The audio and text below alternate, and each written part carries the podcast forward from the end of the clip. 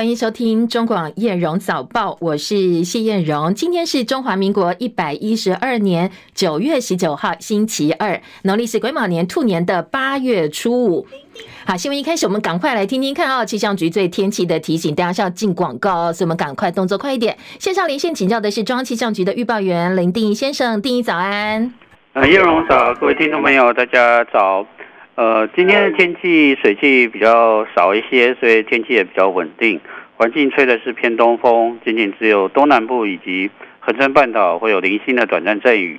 白天各地的呃这个高高温，西半部地区是在三十三到三十五度，较为暖热一些。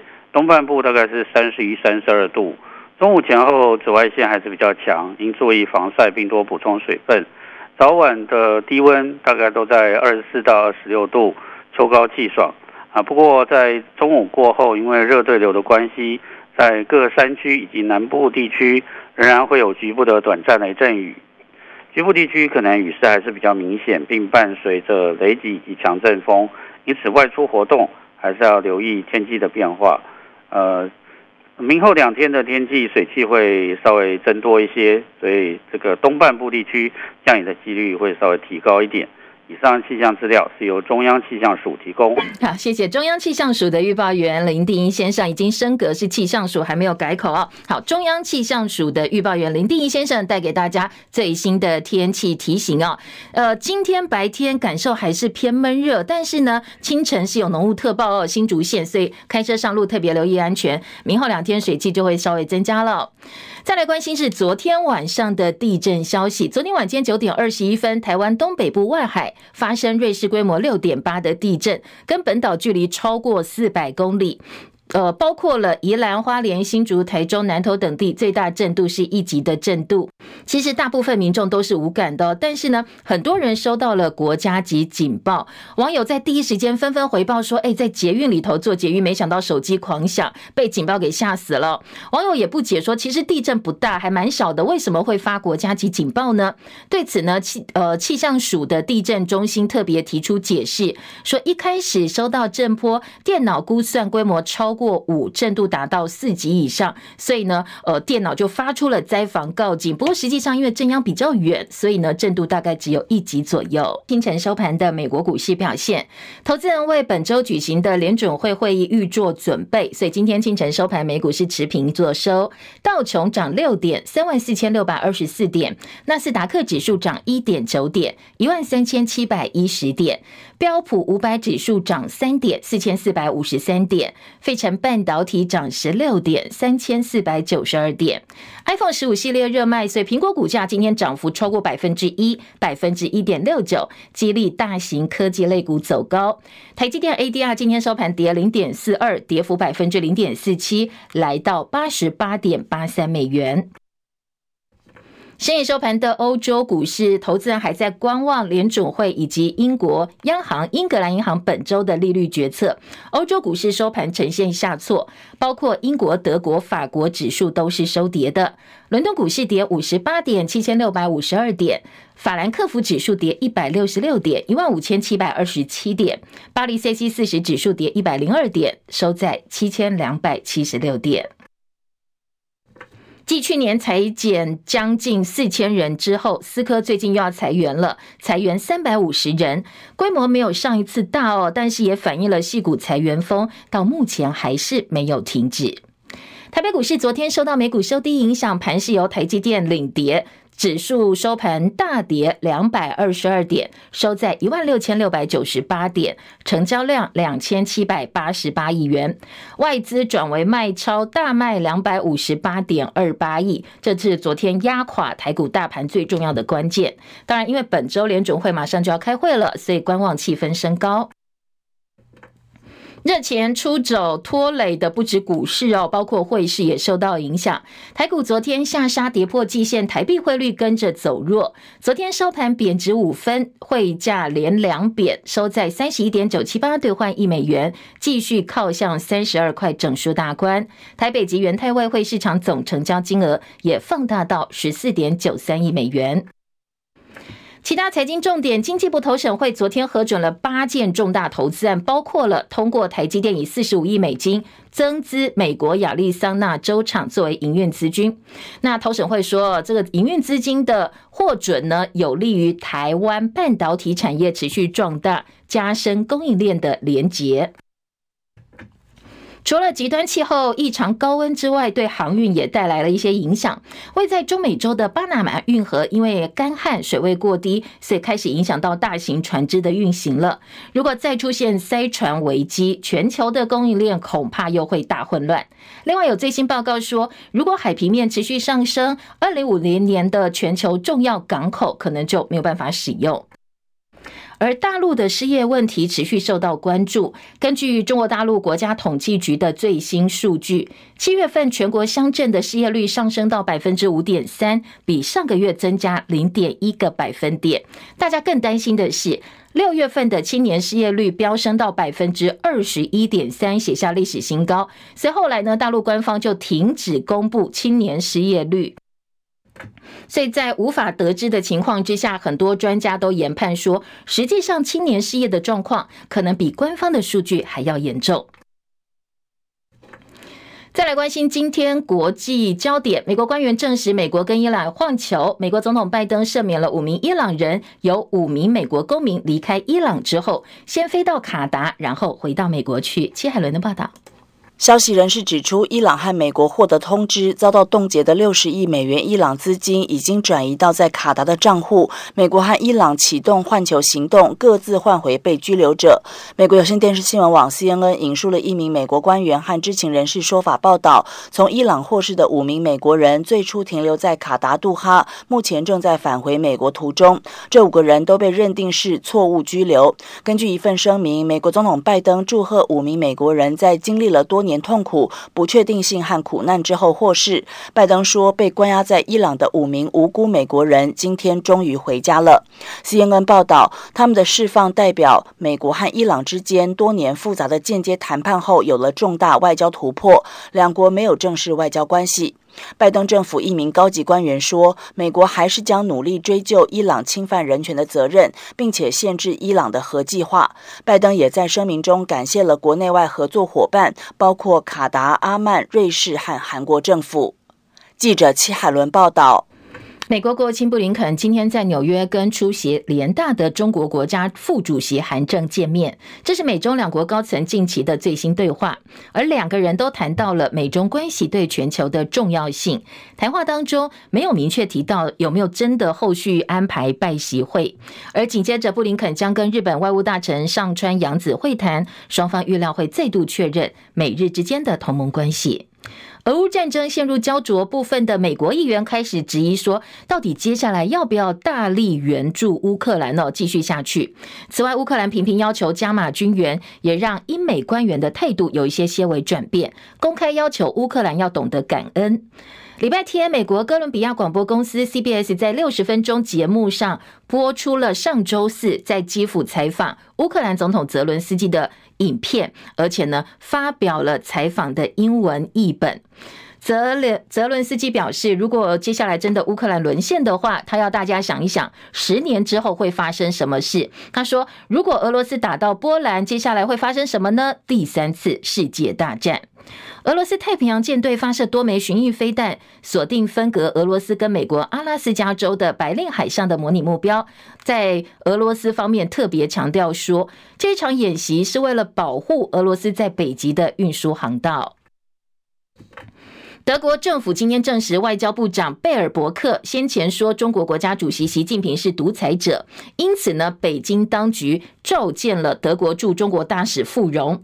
贝尔伯克上周接受美国福斯新闻的专访，被问到说，俄罗斯侵略乌克兰战争的时候，如果俄国总统普亭赢得战争，对于世界上其他独裁者，例如中国国家主席习近平，会发出什么样的讯号呢？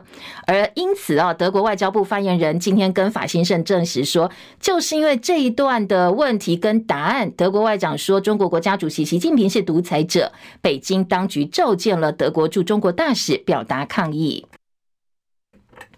中国大陆最近有一连串高阶人事异动，其中不乏是习近平一手提拔的高官，还有将领，所以国际格外关注，纷纷猜测这是不是代表现在中共内部极度的不稳定。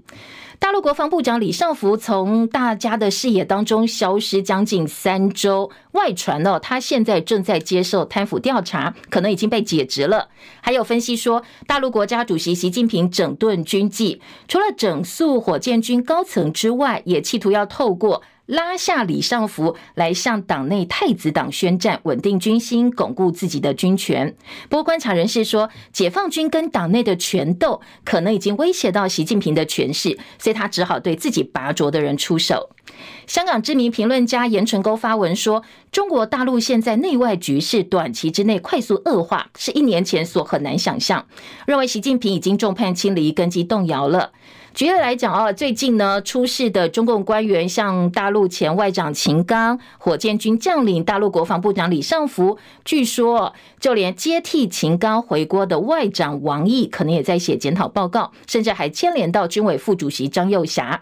而秦刚跟李尚福都是二十大的时候跟着习近平第三任期而上位的副国家级的副国级的高官，而二十大闭幕不到一年的时间就倒了两个，所以很多的香港评论或者是呃跟大陆相关的专家哦，涉大陆相关事务的专家都说，可能看起来哦，现在大陆内部还会有其他的人事变化跟权力的结构变化。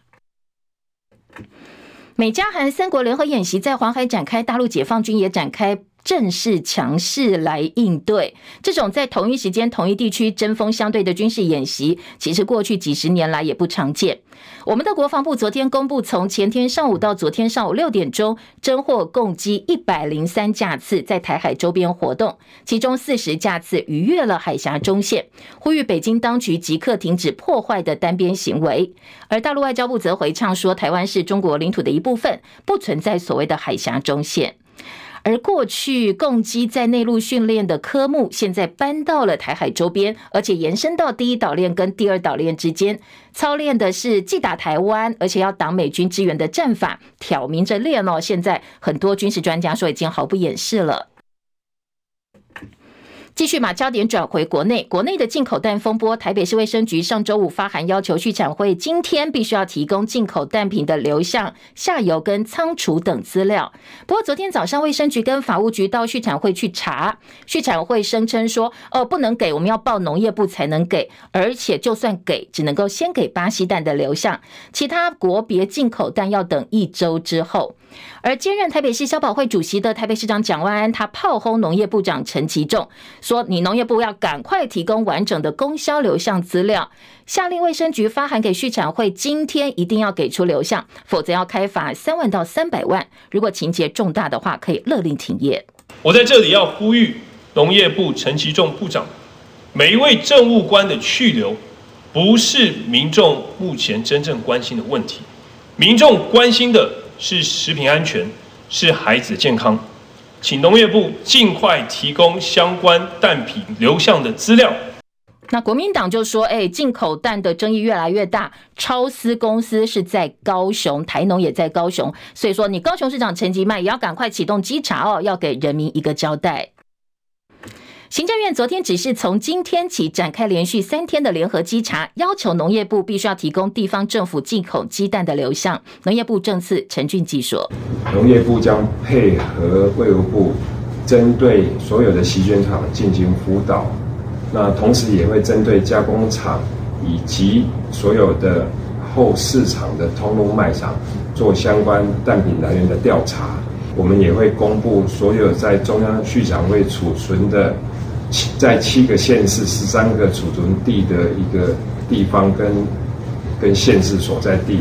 那另一方面，我们也会提供所有的县市，哦，它所在的洗选厂及加工厂的地址，那以方便让地方卫生局在做流向调查的时候有所依据。农业部先前表示，巴西进口鸡蛋有做喷膜的处理，所以呢，保存期可以达到四个月。不过，当卫生局去查的时候，稽查没有发现有涂蜡或者是喷膜这些延长保存期限的作为。对此，农业部次长陈俊记回应说，喷膜跟涂蜡都是延长保存期的方式。巴西蛋没有涂蜡，而是进行简单的喷膜处理，使用的是矿物油、食物油等物质；而涂蜡呢，用的是釉蜡跟水蜡等等。简单来讲，有点像汽车打蜡这样一个方式。他说，其实啊，鸡蛋保存最重要的是冷链的条件，不管是喷膜或者是涂蜡，都是为了保护鸡蛋。所以外界不要再去纠结了，到底有没有喷膜，或者是有没有涂蜡。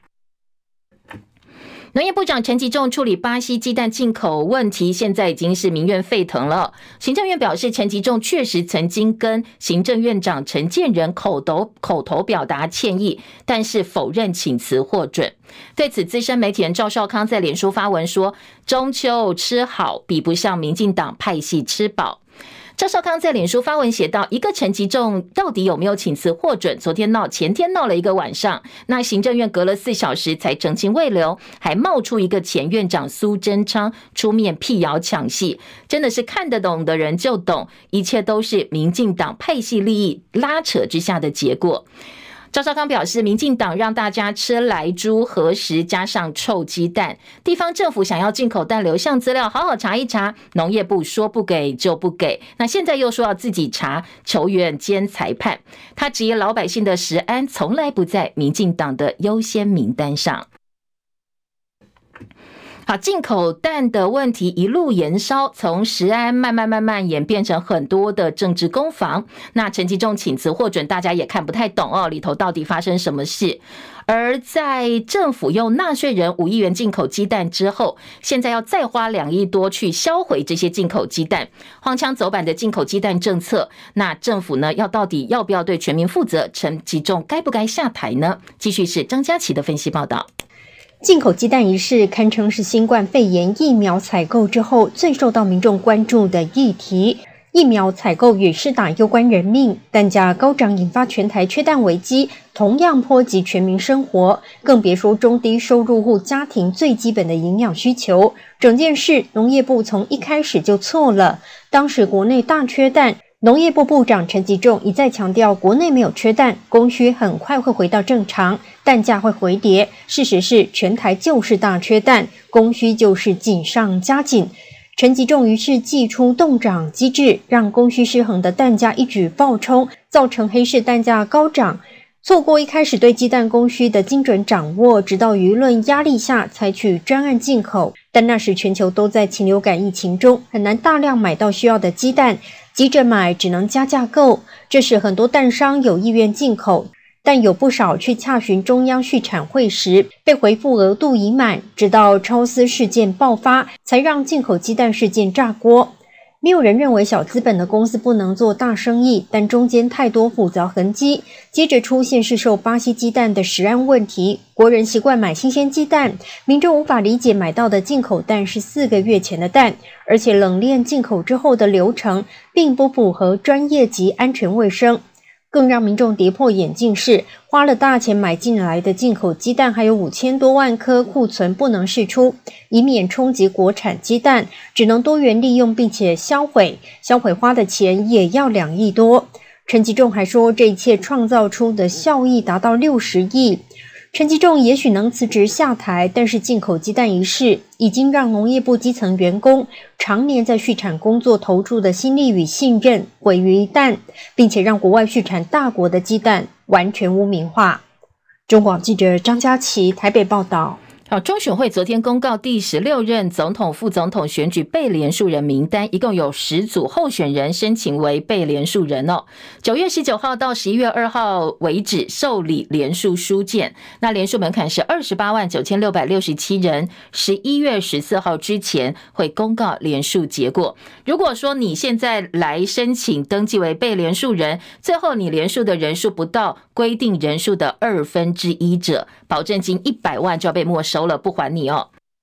而现在除了郭台铭跟赖佩霞要连署选总统，昨天呃中选会公布的十组被连署人当中，我们有看到很多话题性十足的人物，包括曾经被列为十大枪击要犯的蓝信奇，他在一九八一年犯下虎山双尸命案，被列为十大枪击要犯，还曾经犯有窃盗、伪造文书、走私、公共危险等等前科。他有两次申请被连署的记录，还主张称帝，号称是世界台湾皇帝。他说呢，要建立一个由台湾来统治全世界的国家。另外，去年落选台中市长，而且被没收了一百五十万保证金的政治素人陈美菲，他今年再拿出百万元来挑战总统连署。他去年在选台中市长选举公报上的经历也是话题十足。他上面写的是：我曾经拿到学校作文比赛第一名，我带小孩去新加坡读书，还曾经带子女到中国大陆去学围棋，而且还晋级哦。所以呢，当时他的政见哦，他的学经历栏引起网友非常非常多的讨论。好，强调哦。如果这些被连署人申请了，但是他最后连署人数不到规定人数的二分之一的话，那缴交的保证金通通都要交给国库，是拿不回去的。其他关于政治话题，侯友谊在美国的访问行程，还有这个呃红海创办人郭台铭跟副手赖佩霞，昨天呢在连署部分有最新的一个消息哦，就是本来今天要开始连署，但是昨天晚间呢郭办说，呃因为治安的问题，所以呢要做更高规格的演练，今天的呃连署又暂缓开放，明天再开始。好，还有柯文哲昨天的竞选行程，我们再等一下哦，后半段读报时间再提供给大家。国庆焰火睽违九年之后，今年回归台中，国防部昨天晚间九点十分进行了五分钟的释放，发出了一点五英寸低空到六寸高空不等，超过一千五百发的焰火弹，结合单排喷花、单发焰火，还有各式组合不同效果，点亮了台中夜空。很多市民都已经先睹为快。双十节当天晚上会放超过半小时的焰火，也是全台放最久的焰火了。劳动部要发钱了，政府抢在中秋节前夕陆续发放十五笔款项，包括明天要入账老农津贴，还有农民月退休金除金。礼拜四国民年金保险生育给付，还有国民年金保险老年基本保证年金等等哦。那最快符合资格者，明天就会收到入账通知。其中劳保年金有一百七十二万人受惠，核发金额大概三百二十一亿元，每个人平均可以领到一万八千两百九十四块，最多的人可以领到四万块钱。最近航空公司陆续陆陆续续推动的是搭飞机前要先量体重作业，先是纽西兰航空，还有大韩航空韩国的，现在泰国的曼谷航空也宣布，每个乘客你在登机前要先量体重，即日起实施到十月底。曼谷声明说，这么做是要精准计算起飞时的重量，来确保飞航安全，收集数据，让航空公司可以做出载重更平衡的评估。那很多的太太、小姐或者是先生不想让别人知道体重怎么办呢？航空公司说啊，这个记录我们不会公开了哦，我们通通自己看了知道算一算就好了。那我们的国际航空，包括华航跟长荣都表示，呃，目前当然是没有要实施，但是后续呢会定期配合。国际民航组织的相关规定，要确保飞安。中广早报新闻，今天早报头版新闻重点。呃，联合报头版头条连续第八天来关心进口鸡蛋的问题。好，今天联合报的呃这个大标题跟中国时报头版下半版面都关心的是巴西蛋的流向。联合报大标题说，呃，巴西蛋流向台北市下通牒，蒋万安县畜产会今天就要提供流向，否则要开罚三万到三百万。好，这是今天联合报的报道。而中国时报头版下半版面也看得到跟鸡蛋相关的话题，讨论的是陈吉仲。好，今天中国时报的标题是陈吉仲神隐陈奎，就是阁揆陈建仁要求厘清质疑。农业部长陈吉仲前天晚间挺过了四小时请辞风暴，获得未留之后，昨天行踪成谜，两项既定行程都没有看到人。次长跟业务单位主管都说啊，他在外开会，在外开会哦，所以他并没有出来哦。今天呢，嗯，在呃《中国时报》的标题部分说他缺席非洲猪瘟记者会，也没有到立法院党团报告，农业部也闹通城了。到底陈吉仲跑到哪里去？再也都是我们要来协寻一下哦。农业部长陈吉仲。而中时今天头版头条关心的，则是我们台海的这个安全话题。今天《中国时报》大标题：规模空前，单日有一百零三架次共机扰台。退役飞官分析，共机是以美军作为响定，飞行上千里，已经超过了我们地面雷达的侦搜范围了。好，这是《中国时报》的头版头。《自由时报》今天头版头则是。美国参谋首长会议主席密利他说：“如果真的中国攻台的话，会犯严重的战略错误。而且今天在自由的内页说，呃，如果你真的想要进犯台湾，门槛相当的高哦。认为呢，美国不希望发生大国战争，所以会尽最大的努力来避免跟中国发生武装冲突。但是如果老共真的想要打台湾的话，就犯了战略上的错误。好，这是今天自由时报的头版头。”而中时头版下半版面还有一则新闻是川普的说话也被提版到头版。好，川普说什么呢？跟台湾有关哦。标题说美军保台与否？好，到底会不会出兵保台呢？川普昨天说笨蛋才会泄露底牌。虽然说距离美国总统大选还有一年多时间，但是美国盟友跟他的对手都开始在预做准备，因为川普现在民调很高哦，所以呢，呃，在想说，万一真的是川普重新入主白宫的话，要做什么样的一个应对，以及接下来会有什么样的后果？说很多盟友都非常的焦虑不安。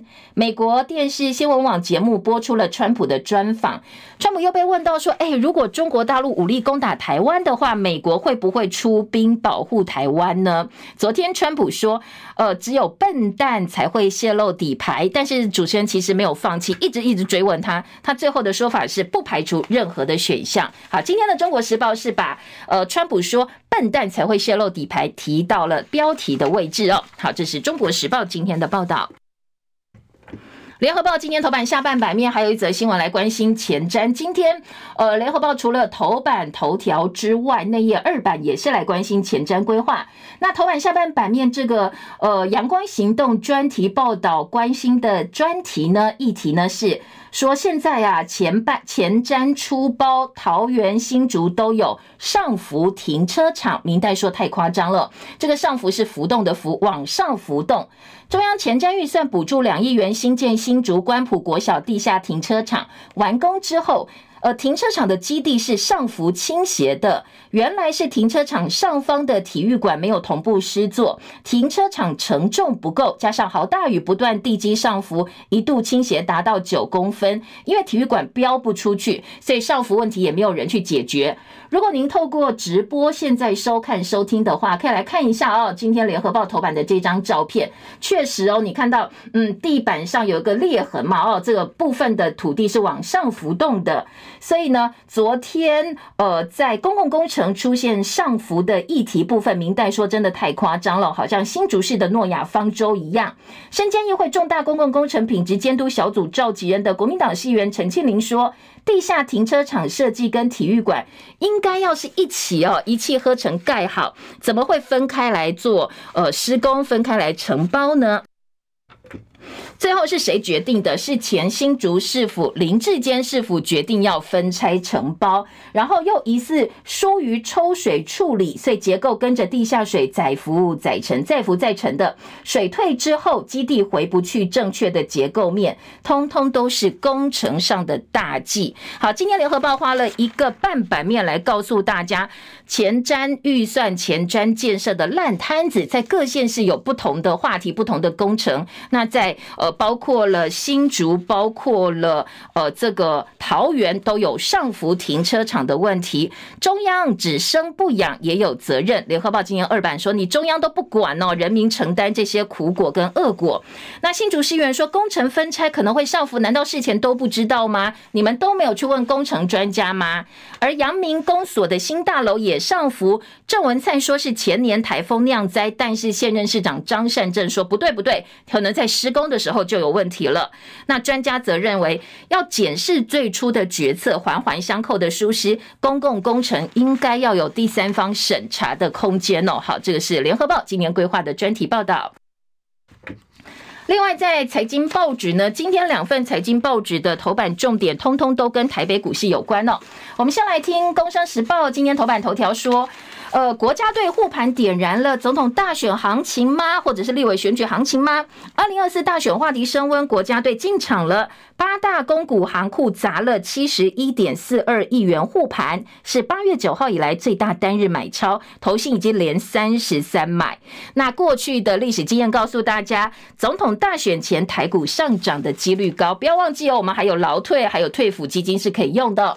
另外，《经济日报》说外资大卖超，公股急救援，说八大行库买超金额写下一个月来的最大，要护盘的这个企图呢，相当的浓厚。在《经济日报》头版告诉你，台北股市观盘重点，包括昨天股市大跌两百二十二点，一万六千六百九十八点作收，台积电跟 AI 族群是领跌的，广达也重挫，跌了十点五块，表现都相当弱势。那接下来就要看八大公股行库的买超跟外资。对坐好，看看谁比较有利哦。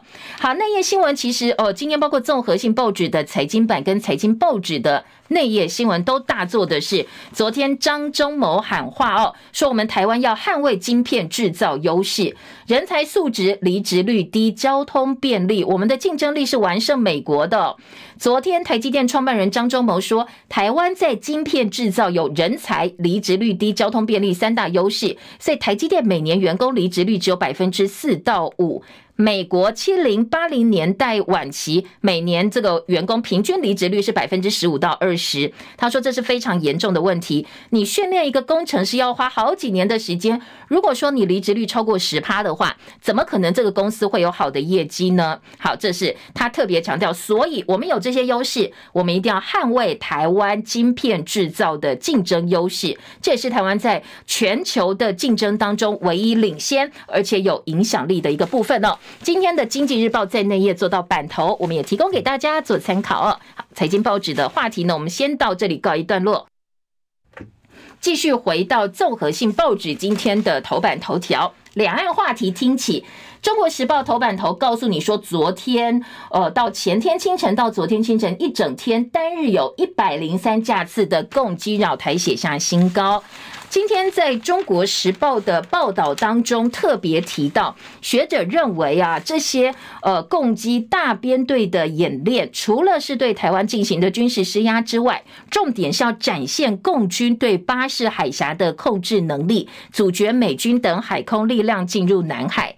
飞越中线，那在老共眼里，就现在已经完全否定了有所谓海峡中线的说法，否定我方有权设限航区。那在国军部分呢，则是保持战训的状况，平常心应对。当然，呃，在我们国防部国防战略与资源研究所所长苏子云的看法，他说，呃，共军一天出动这么多架次的共机，就是要展现封锁巴士海峡的能力。国军也秀出了隐。长版的全域监控，共军防空远火部队离开驻地进入战术位置超演，就已经被我们完全控制喽。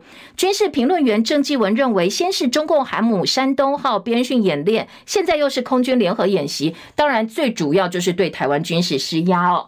好，这是哦，今年中国时报的头版部分的报道。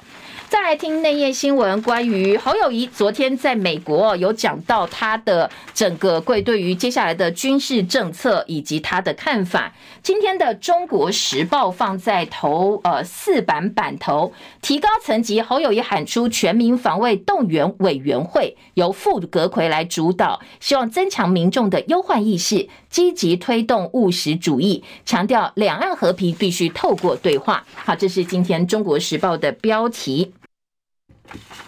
中时在报道当中提到，在访美行程当中，国民党总统参选人侯友谊昨天投书外媒《外交事务》期刊。大谈他的国防跟外交，还有两岸政策。全文昨天刊出，那里头提到了包括吓阻对话缓解三 D 策略，还说选总统当选之后呢，他会成立由行政院副院长来主导的全民防卫动员委员会，整合各个部会来做国防动员政策。记者周玉祥的特稿说，呃。对外事务有时候有些东西又很难跟外民讲，有些是留着对内说。特别选举敏感时刻，你讲每一个字都会被放大检视。说侯友宜此行访美讲了什么，备受外界关注。那综合朝野各政党、美方跟民间反应，其实就是印证二零二四选战关键字，叫做。避战，如何避战将会是大家讨论的重点，大家去说服别人的重点。好，友一会罗森伯格，美方保证会驻台坚若磐石。好，这是中国时报的报道。联合报一样把共机扰台放在内页四版版头，说一百零三架次写下单日新高。国防部呼吁停止破坏性的行为，大陆方面则强调不存在海峡中线。专家说，可能接下来还会有更多计划性的演习。下半版面也是一样，侯友谊提的全民防卫委员会以及投书美国期刊，说要保持对话，避免误判。而记者陈希文跟林和明联合报特稿说，其实侯友谊整个论述是比较务实的，跳脱轻中的批评。好，联合报呃这个记者观察整个。包括侯友谊的演说跟他的投书内容安排的顺序，凸显他想告诉大家，他是务实的总统候选人，跳脱传统蓝营过于 亲中的批评。他强调不支持台独，不会是美国麻烦制造者。最后把台湾置入印太国际框架，表示说，呃，他指证下两岸关系不会是国共两党的闭门会议，而是国际格局当中被讨论的。但是呢，他要提升全民国防意志，在行政院下设内阁层级的全民防卫动员委员会，是行政院副院长兼主委。那今天的联合报说，哎，大家可能会只有叠床架屋，不切实际。所以呢，侯友应该要提出。这一个这个到底谁来负责哦？恐怕需要更多的一个讨论。好，这是联合报哦。那绿营就算侯友宜在台湾说一套，在美国又说一套。布鲁金斯演说侯友宜跟学者的 Q&A，那论述部分呢，有助于深化台美之间的交流。好，这是联合报的报道。当然，两岸话题今天在国际版跟两岸版版面也不小，像联合报的两岸版就说，王毅昨天跟苏利文哦，这个美国的国家安全顾问跟大陆的。呃，中央外办主任王毅两个人见面，谈了好久好久，十二个小时的会谈，里面谈最多是什么？台海议题，要台湾议题。说王毅会苏立文触及拜习会，美中高层密集沟通。今天登场的是布林肯会韩正，而王毅转到俄罗斯打点习普会。好，这个是今天联合报的两岸版，还有下半版面有说，呃，这个第一条因为疫情停飞的两岸航线中断超过三年半，武汉飞桃园已经要复航了。好，这是联合报。另外，自由时报今天在三版哦，则有包括呃侯友谊说要建立强大军队，阻止中国犯台的意图，还有华府乔宴呢。侯友谊说深化中华民国跟美国之间的关系。上半版面今天呃自由时报当然是给呃赖清德，说赖清德上个月出席环路渔民大游行提出的三大承诺，绿营提了三个作为，明年底先改善六百处的危险路口。现在呃，在赖清德政见开出来之后，民进党相关部会就会马上跟进嘛。哦，这个最近的 SOP 是这样。那自由时报今天说，侯友呃，这个赖清德在游行之后，在大游行之后，指示政府的各部门跟党内的相关部门要去跟行政部门对接，希望各县市议会党团叫地方开始做改善。所以自由时报把它做到了版头大标题啊，说现在各县市要动起来了，改善路口的交通。不过，另外一个昨天赖清德话题是双语政策，联合中时都质疑哦。像中国时报就说，马英九批评双语政策没必要也办不到，专家摇头，教师反弹，学生折磨。马英九昨天说，呃，双语政策哦，教育部应该走歪路，避免造成大家的痛苦。但是教育部坚持双语政策是有必要的。那今天的联合报也说，双语教育马英九批歪路。马英九特别提到哦，说你不要以为宣布成为英文国家，学生的英文就会很好，脑袋清楚，绝对不会这样做。他说呢，这个东西是造成大家的困扰，甚至影响到国力。而联合报今天的呃这个民意论坛也有。大学外语系的副教授投书说：“三问赖想，三问赖清德，到底你推动双双语教育的终极目的是什么？”今天民意论坛有大学外语系副教授哦，说吴荣正老师他投书说要来问一问，呃，民进党总统参选人赖清德，你推双语政策，你到底想要推什么样的终极目标？首先呢，他说双语教育可能回避政治介入吗？呃，台湾的闽南语源自大陆闽南的泉州、漳州片。通行台湾跟澎湖群岛的语言，也是闽南人移民台湾的母语。后来呢，因为国民政府强推国语政策，才会有一些方言上的冲突嘛。哦，但是呢，现在立法院通过国家语言发展法，这个国家族群长期存在激烈的政治攻防，所以闽南语不叫被不不比呃不被叫做闽南语了，叫做台语。但是台语会排挤其他族群的母语，说你台湾话，难道呃很多其他的母语都不算台湾话吗？或者是说，你台语呢，在很多人都知道，其实呃，新加坡、福建人都在说台语。那你这个台湾话到底是源自何处呢？再来哦，语言文化需不需要文化识别？当然，你有一些呃，这个教育部的甄选国际学生的相关的人力资源，但是他们到底懂不懂文化内涵？你涉及到历史、地理、风俗、宗教、社会价值观的教育，他只会讲英文，因为他会讲英文，你叫他去教这些。但是其他文化内涵他懂不懂呢？是不是足够来告诉或教育我们的孩子？最后，美国校双语教育跟这个国家双语教育的终极目标有什么不一样？跟我们的双语目标有什么不一样？你要想一想哦。呃，我们是要让小朋友可以用英文来学习各种学科。那美国是想要让移民能够流利的使用官方语言，认同美国文化，融入美国的主流社会。那我们推双语的国家认同地位是什么？是要把英文变成我们的第二官方语吗？进行语言殖民，认同英文的文化，还是要脱离中文的文化？你有没有办法理清楚你推的目的、目标以及中间的一些争议到底是什么？联合报有相关的投诉来讨论一下哦，我们大家都很关心的教育方向以及教育整个战略大呃这个这个大目标了哦，到底要怎么做才是对我们的孩子、对教育、对国家竞争力最好的一个做法？